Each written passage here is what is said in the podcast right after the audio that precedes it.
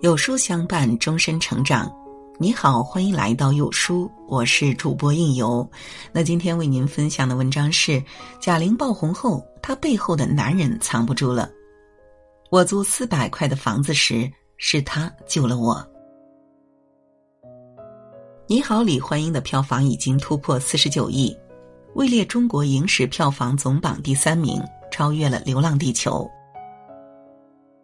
这部电影是今年春节最大的黑马，不仅捧红了张小斐，也让贾玲成为中国票房最高的女导演。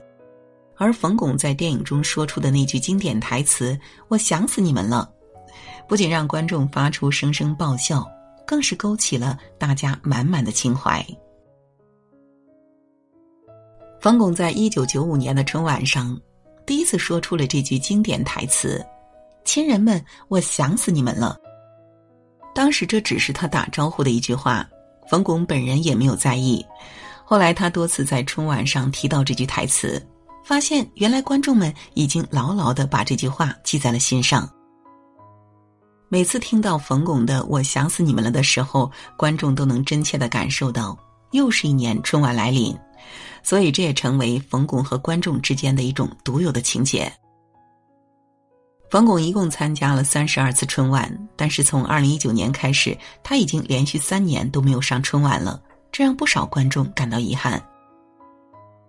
元宵佳节前夕，听说冯巩要上元宵晚会，内心还有点小欣喜，但今天节目单出来了，发现他还是没有去。有人在路边偶遇冯巩老师，当时他正在排队买元宵，看来大家都在准备过元宵节。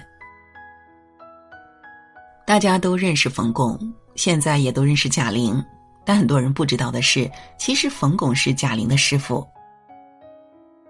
在一次采访中，贾玲说：“冯巩是我一生的贵人，是非常重要的恩师。”贾玲刚上大学那会儿，母亲意外去世，父亲身体也不好，家境一度穷困潦倒，毕业后只能租得起一个几平米地下室，阴暗又狭窄。冯巩是他的班主任，也是他的师傅。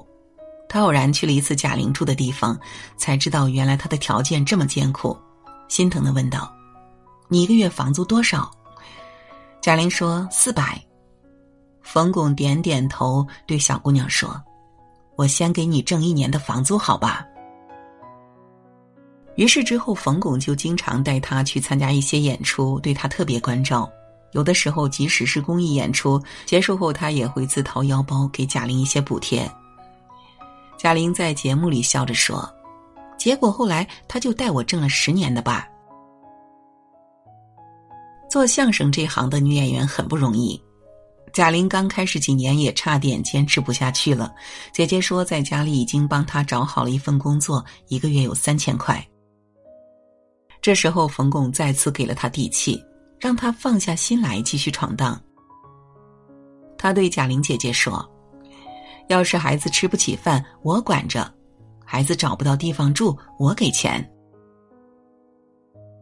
二零一零年是贾玲在这行摸爬滚打的第七年，她终于看到了一点曙光，她的节目被春晚选上了。贾玲兴奋的不得了，但在前一天晚上，导演组又让冯巩来通知她。节目被拿下了。冯巩听到消息后，为徒弟感到很失落。他徘徊了很久，拿了几瓶酒来到他家里安慰他：“贾玲，导演组决定把你拿下，这是好事儿，是希望你出精品，因为你还年轻，有大把的时间。人生是短暂的，艺术是漫长的。你明年好好干，有一种胜利叫做撤退。”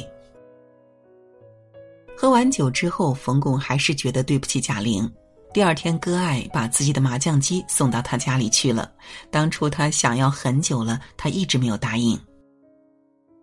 然而，在麻将机刚送过去的时候，导演组又跟他说：“贾玲的节目拿上来了。”冯巩开心的不得了，赶去贾玲家里说：“贾玲啊，年轻人就得敢于拼搏，时不我待，机不再来，迎头赶上，不辱使命。”有一种胜利叫前进。与此同时，冯巩又把自己心爱的麻将机给搬回去了，这让贾玲哭笑不得。对于贾玲来说，如果没有冯巩，也许就不会有她的今天，所以她一直对冯巩心存感恩。除了贾玲，白凯南也是冯巩一手带起来的徒弟。白凯南在遇见冯巩之前，是一名籍籍无名的小人物，在演艺吧里卖力表演，却得不到尊重。有一次，台下直接扔上来一块西瓜皮，砸在他的脸上，他只能忍着不生气。当西瓜皮再一次飞上来的时候，他嬉皮笑脸的说：“哥，您这是给我送果盘呢。”后来，白凯南考上中央戏剧学院，拜师到冯巩门下，这才改变了自己的人生。冯巩是出了名的严实，尤其是对白凯南爱之深责之切。在相声排练的过程中，冯巩只要发现白凯南犯错，就会毫不留情的指出来。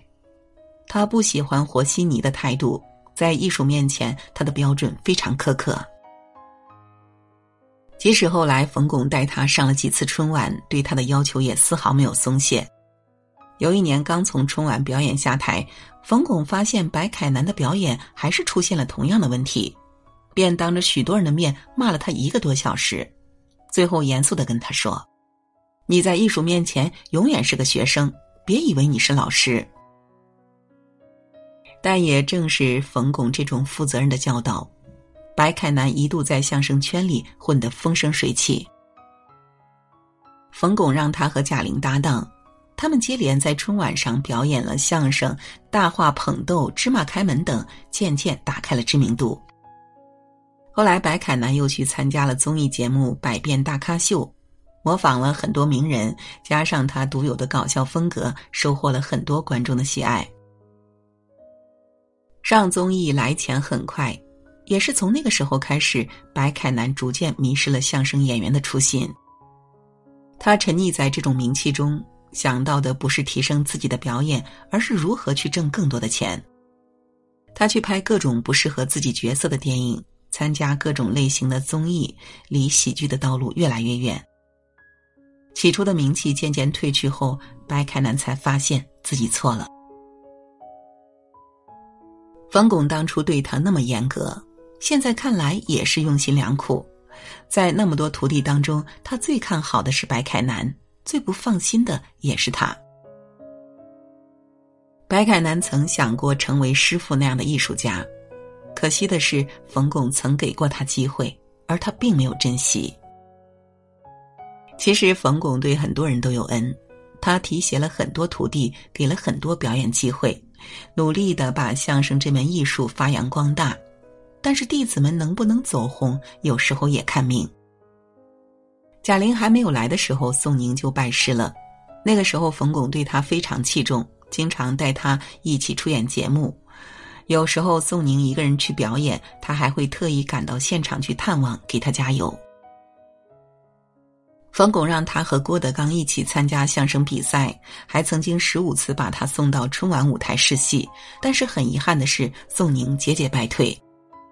但冯巩也没有放弃他，依然还是指点他，教他表演，终于登上了春晚的舞台。但江山代有才人出，宋宁始终没有火起来。去年冬至，冯巩在自己的社交账号上发布了一则视频，他带着自己的徒弟曹随风一起在家里包饺子，一边包饺子还一边说相声，趣味十足。这么多年来，我们看到冯巩身边出现过最多次的，大概就是自己的徒弟了。在圈内，如果提起冯巩，人们用的最多的一个词就是善良。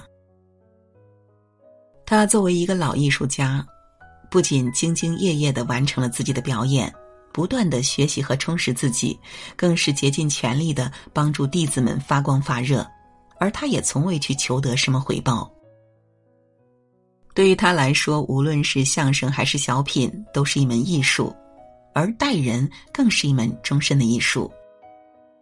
能够有冯巩这样的师傅，是贾玲他们一生的幸运。而拥有冯巩这样的艺术家，我想也是我们这些观众的荣幸。冯巩老师今年已经六十四岁了，每听一次他的《我想死你们了》，我们都该好好珍惜，珍惜他在台前和我们的每一次互动。也许哪一天他就退休了。最后为冯巩老师点个再看，祝愿他身体健康，笑口常开。